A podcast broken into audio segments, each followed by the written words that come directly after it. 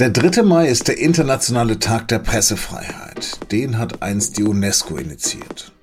Deshalb lenken auch wir in der SZ den Blick auf Willkür und Gewalt gegen die freie Presse. Und so habe ich für diese Folge mit unserer Gerichtsreporterin Annette Rammelsberger gesprochen. Sie hören auf den Punkt, den Nachrichtenpodcast der Süddeutschen Zeitung. Mein Name ist Lars Langenau. Schön, dass Sie dabei sind. Wir müssen reden außergewöhnlich mal über uns selbst. Was wir Journalistinnen und Journalisten ja selten machen, aber am Tag der Pressefreiheit müssen wir sagen, genau die ist bedroht. Die Weltkarte auf der Website von Reporter ohne Grenzen leuchtet rot. In 73 von 180 aufgelisteten Ländern wird unabhängiger Journalismus weitgehend oder vollständig blockiert. In 59 Ländern wird er ernsthaft behindert. Das heißt, die Pressefreiheit ist in fast drei Viertel der Ländern der Welt zumindest bedeutend eingeschränkt. Wir reden dabei nicht nur über totalitäre, repressive Staaten wie Nordkorea, Turkmenistan, Belarus oder Eritrea, nicht nur über den Zensurvirus, der sich von China aus immer weiter in Asien ausbreitet. Wir müssen dabei auch über die USA reden, in denen es im vergangenen Jahr unter Ex-Präsident Donald Trump rund 400 Angriffe auf Medienvertreter gab. Oder über Brasilien unter Präsident Bolsonaro. Bei ihm ist es Methode, Vertreter meines Berufsstandes zu beleidigen, zu diffamieren und zu demütigen. Es geht dabei um EU-Staaten wie Polen oder Ungarn und um Julian Assange, der mittlerweile seit zwei Jahren in einem britischen Hochsicherheitsgefängnis sitzt. Und wir müssen über Deutschland reden. Die Bundesrepublik ist in der Rangliste der Pressefreiheit von Reporter ohne Grenzen nicht mehr gut gelistet, sondern nur noch zufriedenstellend. Vor allem, weil Dutzende Reporter auf Demos gegen die Corona-Maßnahmen beschimpft, angepöbelt, bedroht und sogar körperlich angegriffen wurden. Auch deshalb beteiligen sich diese Woche mehrere SZ-Kolleginnen am Projekt Journalismus macht Schule. Sie erklären, gerade nur in virtuellen Werkstattgesprächen, etwa 4.000 bis 5.000 Schülern und Schülerinnen unsere Arbeit. Eine der beteiligten Kolleginnen ist Annette Rammelsberger, die für die SZ sonst aus vielen Gerichtssälen berichtet. Und mit ihr habe ich gesprochen. Annette, du hast unter anderem über den NSU, Zschäpe und den Lübcke-Mordprozess berichtet. Hattest du immer einen freien, ungehinderten Zugang zu den Prozessen? Ja, das wäre natürlich schön. Nur das ist leider nicht so. Es ist sogar ziemlich schwierig, da reinzukommen. Im NSU-Prozess mussten wir ein Losverfahren hinter uns bringen und es war wirklich Glück, dass wir das äh, losgezogen haben. Und beim Lübcke-Mord-Prozess sind wir über ein halbes Jahr jede Nacht angestanden. Am Anfang im Nieselregen und wirklich äh, von neun Uhr abends bis morgens um zehn. Also niemand macht es uns leicht. Und wenn wir erstmal drin sind im Gerichtssaal, geht die eigentliche Arbeit erst los. Ja, und das liegt daran, dass die Räume zu klein sind jedes Mal. In erster Linie liegt es an Corona im Moment. Aber beim NSU-Prozess zum Beispiel war es einfach so, dass das Gericht den Antrag vollkommen unterschätzt hat. Wenn du da mal drin gewesen bist, was hast du denn da im Gericht erlebt, wenn da auch die geistigen Freunde der NSU gewesen sind? Das ist nicht so ganz einfach. Äh, es ist vor allem seelisch nicht ganz einfach, weil unten im Saal sind die Nebenkläger, also die Hinterbliebenen der Opfer. Und oben stehen dann Rechtsradikale. Zum Beispiel beim Urteil im NSU-Prozess. Da haben die ganz laut geklatscht und gejohlt, als einer von ihnen als freier Mann den Gerichtssaal verlassen durfte. Und unten weinten die Eltern und sind fast zusammengebrochen. Das auszuhalten, in diesem Spagat der Gefühle zu stecken, das ist ganz schön schwierig. Du hast ja nun schon selbst ein ziemlich langes Journalistenleben. Hast du es denn schon selbst einmal erlebt, dass du eingeschüchtert wurdest oder Angst hattest? Na, so leicht schüchtert man mich nicht ein. Klar, manchmal äh, kommen Leute ganz nah an einem heran und machen einem deutlich, dass sie wissen, wo man wohnt. Aber wenn uns das ständig davon abhalten würde, zu schreiben, was wir für richtig halten, dann hätten wir unseren Beruf verfehlt. Ich mache mir mehr Sorgen um die anderen, die äh, Juristen, die versuchen uns mit juristischen Mitteln davon abzuhalten, zu berichten. Und das kommt immer wieder vor und da gibt es auch ständig presserechtliche Informationsschreiben, die uns davon abhalten sollen, über Prominenze zu berichten. Das haben wir jetzt gerade beim Fall Metzelder wieder gesehen. Da wurde gegen 150 Medien geklagt, dass sie nicht berichten dürfen, was diesem Fußballer vorgeworfen wurde.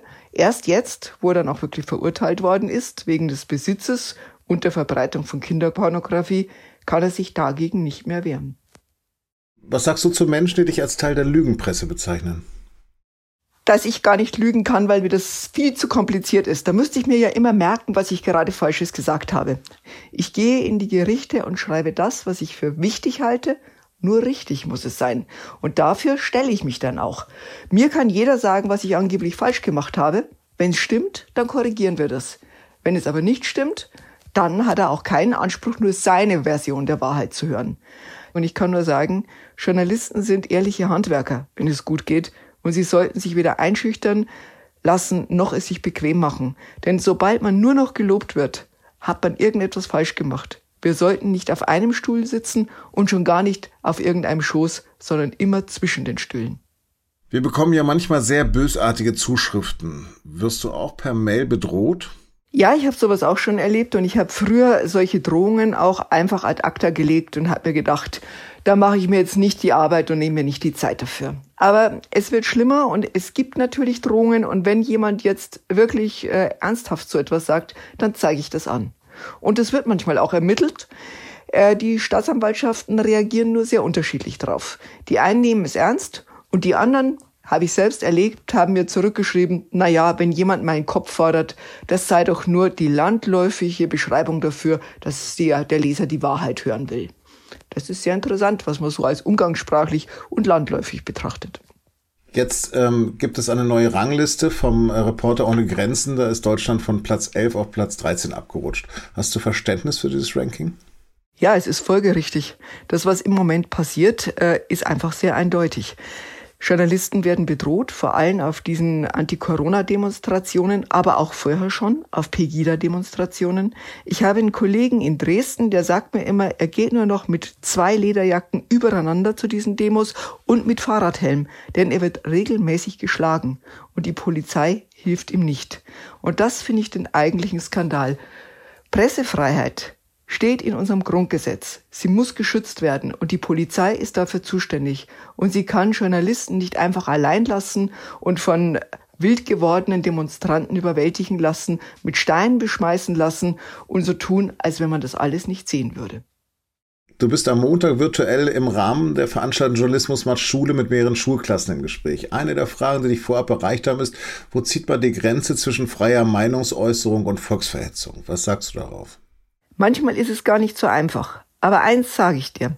Es gibt einen Aufkleber, der sieht aus wie ein Judenstern. Und auf dem steht ungeimpft und auf dem anderen Judenstern Dieselfahrer.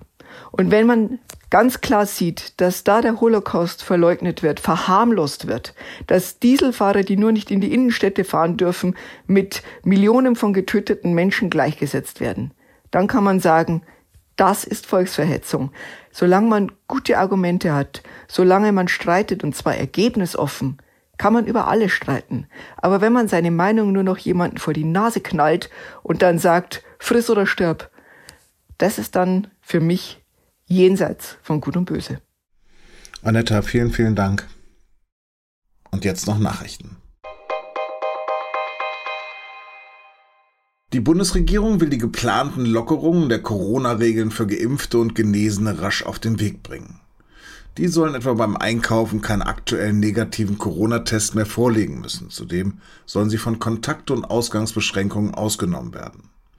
In den kommenden Tagen werde man mit Vertretern der Länder und des Bundestags beraten. Dann soll noch diese oder kommende Woche entschieden werden.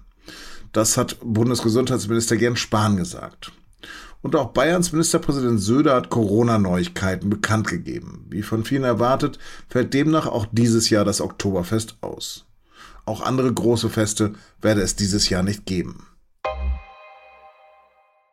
Das Bundeskriminalamt hat eine Internetplattform für Kinderpornografie zerschlagen. Die Plattform Boystown im Darknet war eine der weltweit größten Tauschbörsen für Missbrauchsaufnahmen von Minderjährigen. Sie soll mehr als 400.000 Mitglieder gehabt haben. Nach mehrmonatigen Ermittlungen ist es der Polizei jetzt gelungen, das Forum abzuschalten. Das BKA ermittelt gegen drei Männer aus Deutschland. Eigentlich warten wir stündlich auf den Rücktritt von DFB-Präsident Fritz Keller. Der hatte sich kürzlich mit einem Nazi-Vergleich ins Abseits gestellt. Er hatte seinen Vize Rainer Koch mit dem berüchtigten Richter am Volksgerichtshof Roland Freisler verglichen. In der Sache hat sich jetzt auch Lothar Matthäus zu Wort gemeldet. Der Ex-Nationalspieler brachte Karl-Heinz Rummenigge, Rudi Völler oder Philipp Lahm als Nachfolger von Keller ins Spiel. Über die Krise beim Deutschen Fußballbund erfahren Sie mehr in der aktuellen Folge unseres Podcasts und nun zum Sport.